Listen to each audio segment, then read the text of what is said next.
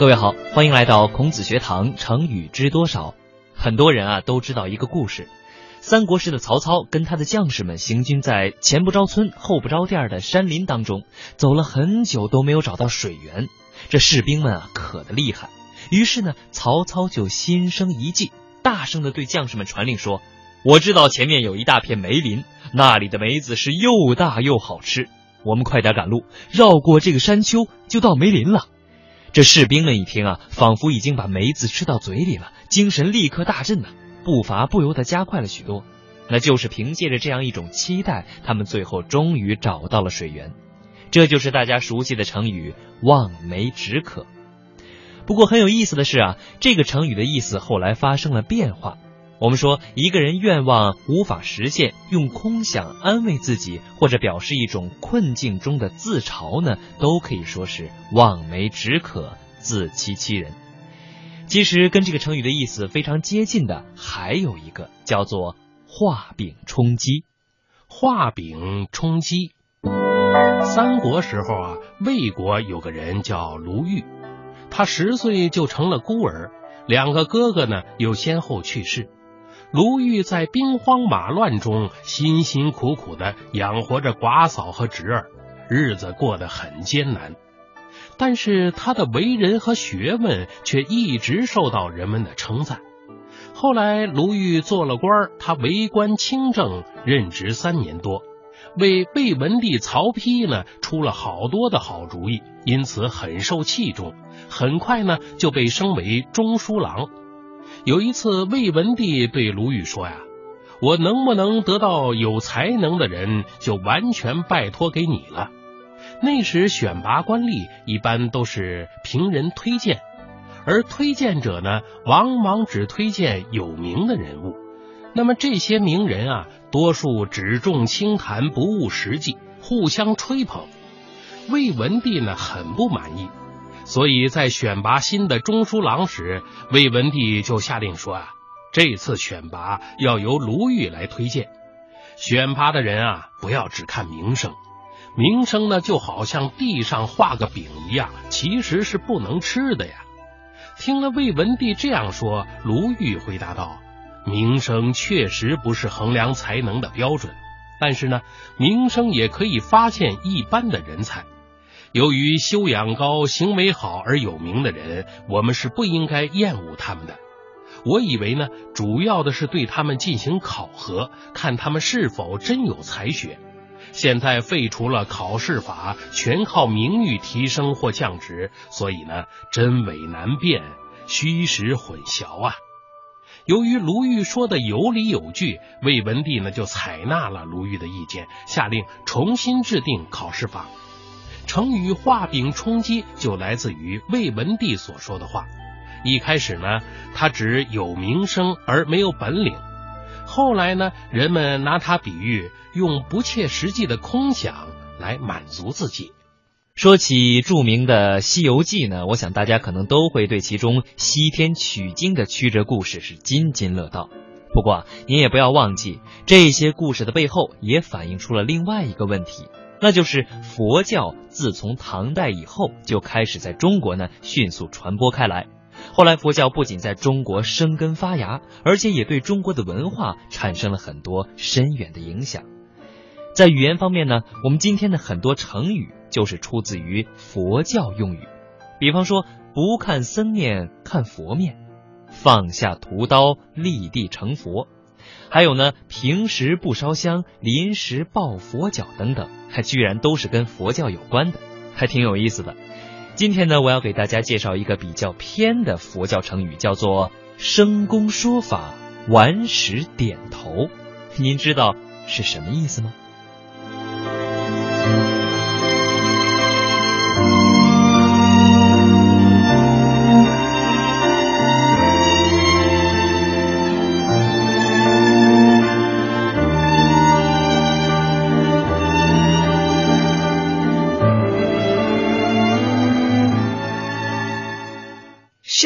说法，顽石点头。苏州有一座虎丘，在虎丘的白莲池中，有一块石头，名叫点头石。石头也会点头吗？这个典故还要追溯到一段佛教传说。成语“生公说法”里的“生公”，说的是晋末的一位易学高僧，他的名字叫竺道生。因为他的师傅竺法泰来自古印度天竺，所以他就改为竺姓，人称生公。竺道生悟解非凡，传说他十五岁就登坛讲法，二十岁上江西庐山讲授佛法。堪称江南的一代佛学大师。当时著名的佛学著作《涅盘经》里有一个说法是：除一禅提外，皆有佛性。一禅提是佛教语汇，大意是指那些断绝善根的人，也就是永远不得成佛的那些人。但是在这个问题上，竺道生剖析经旨，却有一番自己的观点。他认为一禅提人皆得成佛，也就是说，这个世界上无论怎样坏的人，也都可以修成佛法。他的这种说法一下子引起佛教内部旧学派的激烈反对，但是因为大家都得不到这部经书的完整译本，所以也不能提出很有力的反驳意见。只是粗暴的将道生的说法判为邪说，并将他赶出了讲学的僧团。被逐出庐山后，道生来到了吴中的虎丘山。传说他曾聚石为徒，对着一大堆石头开讲《涅盘经》。说到他的观点，一禅提皆有佛性，群石纷纷向他点头。后来，另一个人译出了全部的《涅盘经》，在经中果然也讲到一禅提人有佛性，断绝了善根的人可以成佛，证明道生说的没错。人们这才佩服道生的卓越见识，于是顽石点头的传说便不胫而走。生公说法，顽石点头。竺道生说佛法，居然能让无知觉的石头频频点头，真是世间难得的奇闻呀！后来人们便用“生公说法，顽石点头”这个成语来形容说理透彻、使悟性全无的人也心服。今天我们也常常用它通俗的形容讲问题生动透彻，听的人很容易接受。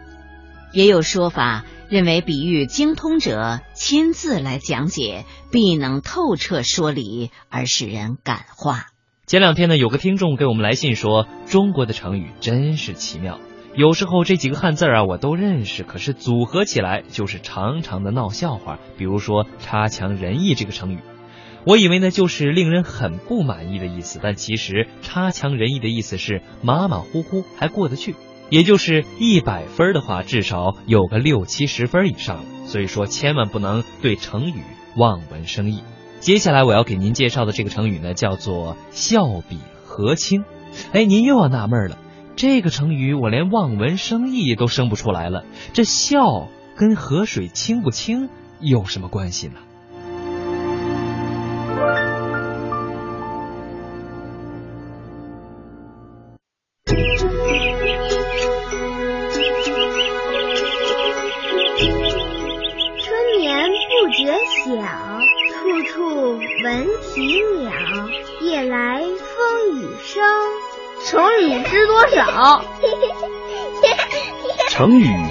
少？让我们一起欢度快乐的成语时光。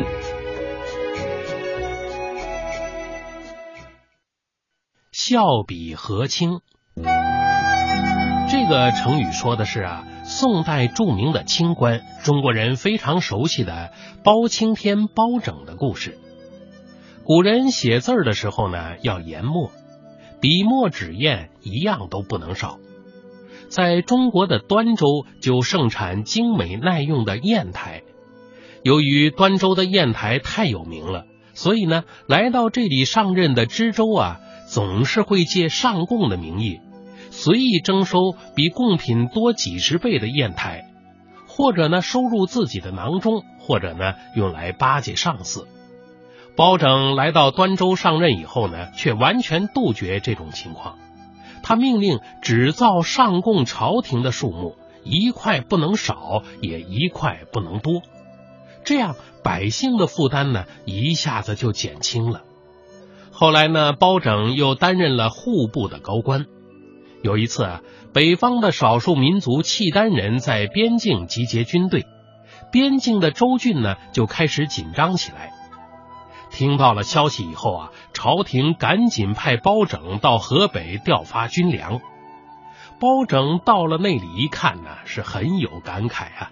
于是，在调拨好军粮后，给朝廷写了这样一个奏章：漳河地区土地肥沃，百姓却不能耕种。行诏三州有民田一万五千顷，却被用来牧马。包拯恳求全部还给老百姓耕种。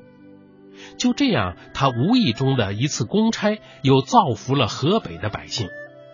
后来呢，包拯被任命为开封府的府尹，也就是说，现在的开封市的市长。因为是京城啊，不好管理。按以前的规定呢，百姓告状要先写状子，再托府吏呢传进来。包拯破了这个规矩，大开府门，让老百姓直接到堂上来陈述。这样呢，官吏也就再也做不了手脚了。有一次开封发大水，水排不出去，包拯一调查，原因是许多权贵在疏通的河道上建筑了许多的花园亭台，包拯限期他们全部拆掉。有个权贵不肯拆，还拿出了一张地契，说那块地啊是他的。包拯派人详细一检查，发现地契是伪造的。包拯马上拆了他的花园，并奏明仁宗皇帝。不久，大水就退了。由于包拯铁面无私，一年时间就把开封治得井井有条，权贵们都收敛了许多。一听到包拯的名字啊，就害怕，说要看到包公的笑脸呢，比看到黄河水变清还难。老百姓呢，却很喜欢他，说啊，关节不到，有阎王包老。关节呢，就是官吏勾结的事情。原来笑比和亲说的就是这样一位不苟言笑、正直善良的包青天呢。怎么样？笑比和清原来是说啊，一个人嫉恶如仇的汉语很神奇吧？那你如果说笑比海枯，笑比石烂，听上去啊也是类似的比喻。不过成语就是约定俗成的。如果说一种说法知道的人不多，没有一定的流传广度呢，那还是不能够称其为成语的。接下来我要说一个两个字儿的成语典故，叫做“急猴”，荆棘的棘，猴子的猴。在我们的中学课本当中呢，有一篇文章叫做《河州记》，我不知道听众朋友们是否学过。说的是呢，明朝有一个能工巧匠，他居然能够在桃湖上刻成一条精致的小船的故事，那真是精美的微雕艺术。不过呢，下面这个故事也打着这种雕刻的名号，那么他到底想干嘛呢？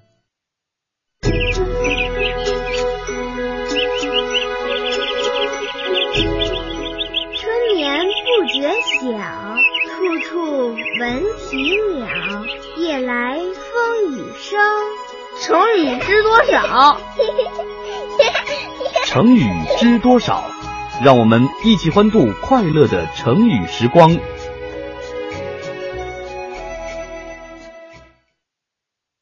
急猴，急猴这个典故说的是一个十分有趣的欺骗工程。在《韩非子》中有这样一个故事：战国时期的燕王向天下招聘能工巧匠，有个魏国人说能用酸枣刺儿的尖儿做猴。在古代汉语中，我们常常把酸枣呢称作荆棘的棘，所以啊，棘猴就是在酸枣刺儿上做猴的意思。天下竟有这等手艺！燕王听了特别高兴，就赏给了这个魏国人三十里土地，并对他说：“你让我看看你是怎么做酸枣刺儿的猴吧。”这个魏国人说：“君王要想看，必须半年之内不跟妻妾同房，不喝酒吃肉，在大雨初晴天亮之前的阴暗时候，才可能看见酸枣刺儿做的猴。燕王一听，既然一时半会儿看不见这个魏国人做的猴，就先让他住了下来。后来在郑国又有个铁匠跑来对燕王说：“我是做刻刀的，各种精细的雕件都要用刻刀刻。”而且所刻的物件必须比刀尖大。如今酸枣刺的尖儿容不下刀尖儿，无论什么能工巧匠，很难在酸枣刺的尖上雕刻。国君，您看看那个魏国人使什么工具雕刻，这样他是不是真的能刻猴，就清清楚楚了。燕王一拍脑门说：“对呀，我怎么没想到呢？”于是就把那个魏国人叫来，对他说。你做酸枣刺儿的猴，用的是什么工具呢？魏国人回答说：“用刻刀啊。”燕王说：“我想看看你的刻刀。”魏国人说：“那请大王允许我回家取刻刀来。”来了这么长时间，居然没带刻刀，真是笑话。就这样，这个情以极次之端为母侯的魏国人，就逃之夭夭了。不得不说，现在的孩子真是很辛苦。他们不仅身处在一个知识爆炸的时代，而且呢，就业的竞争也是异常激烈。所以说，很多人呢，很小很小的时候就会被父母带着去上各种的辅导班、艺术班，功课要学好还不算，还要有特长。那长大了找工作的时候呢，大家都会问一句：“哎，你有什么特长啊？”没有的话，机会呢就会比别人少很多。每每在应聘的场合呢，大家就会八仙过海，各显神通。有的说自己游泳很棒，有的说作文算不算特长，还有的说踢毽子算不算特长。最经典的是，有个人跑出来说啊，我虽然身无长物，但是呢，我学习成绩很棒，年年都是奖学金获得者。我们都很崇拜他，真是出口成章。这个时候呢，应聘的老师说：“这位同学，很抱歉，你把身无长物这个成语啊用错了。”哎，身无长物，难道不是这个意思吗？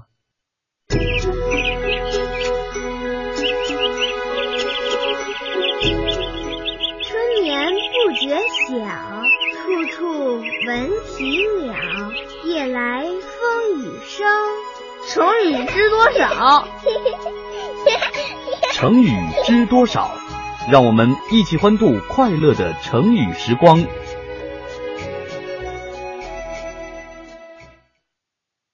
身无长物，《世说新语》里啊记载了这样一个故事：有一个叫王公的名士从浙江的会稽回到了京城，他的叔父王臣呢就去他家里看望他。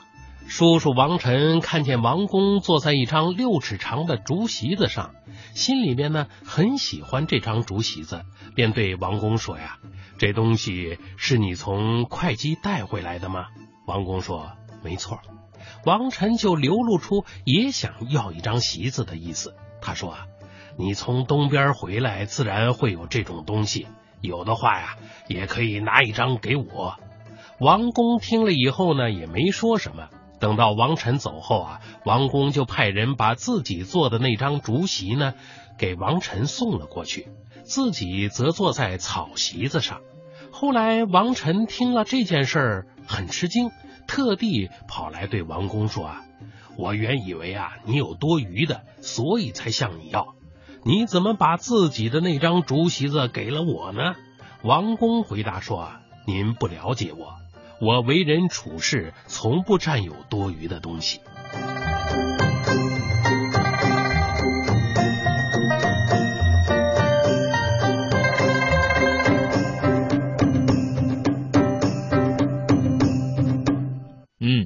原来啊，身无长物是说的一个人很穷，没有多余的钱财。大家千万要记住了。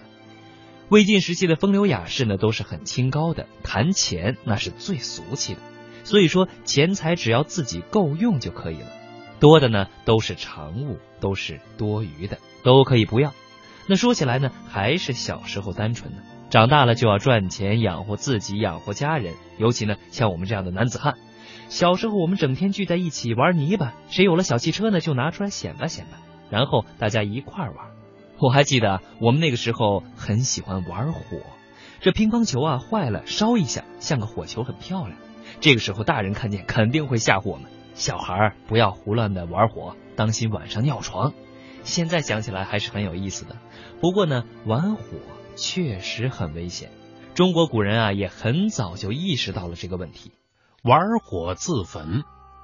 春秋初期啊，魏国的公子周瑜不顾道义，公然刺杀了自己的哥哥魏桓公，自己呢当上了国君。他当政以后呢，一方面残酷的搜刮百姓的钱财，一方面还拉拢宋、陈、蔡等诸侯国一起攻打郑国，借以树立自己的威望，转移国内百姓对他的反抗情绪。鲁国的鲁隐公得知周瑜弑兄篡位的事以后呢，向大夫仲仲问道：“仲大夫，以你看，周瑜这次夺权能够成功吗？他的国君位置能长久保住吗？”仲仲摇了摇头说：“啊，周瑜依靠武力兴兵作乱，给百姓带来了深重的灾难，百姓绝不会支持他的。况且他又如此的残忍凶暴。”怎么会有信得过的亲近的人愿意跟随他呢？众人反对，亲信背离，要想取得成功是不可能的。接着，重重又换了一个角度说：兵就像火一样，一味的用兵而不知道加以收敛和节制，结果必定自己把自己给烧死了。依我看，魏公子当国君的事情长不了。果然，不到一年，在陈国的帮助下，魏国的百姓联合起来，推翻了周瑜的残酷统治。春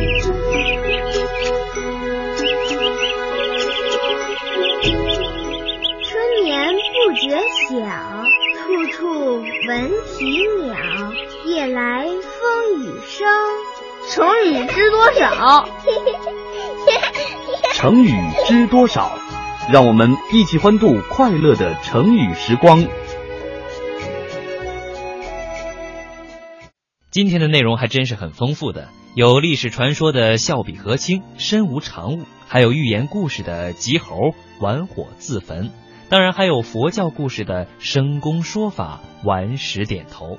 感谢收听，我们下期再会。